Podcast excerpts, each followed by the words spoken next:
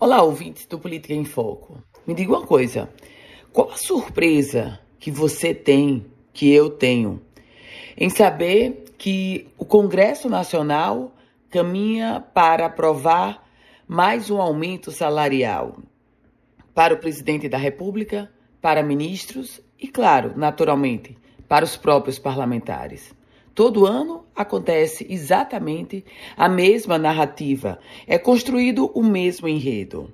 Uma votação relâmpago, como aconteceu nos últimos dias, e a Câmara dos Deputados aprovando um decreto legislativo que eleva para R$ 46.300 o salário para presidente da República, ministros de Estado, deputados federais e senadores.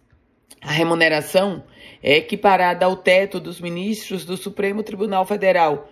Esse teto que vai passar para R$ 46.300. A votação aconteceu de forma simbólica, ou seja, não foram registrados os votos. Minha gente, atualmente o teto do funcionalismo público corresponde ao salário de ministros do STF, que é de R$ 39.200. O presidente da República ganha R$ 30.900 por mês. Deputados federais e senadores, R$ 33.700. O projeto aprovado prevê um aumento escalonado em cinco parcelas até 2026. Para os ministros do STF, cujo aumento está sendo discutido em uma outra matéria, o aumento para R$ 46.300 será dividido em quatro parcelas até 2024.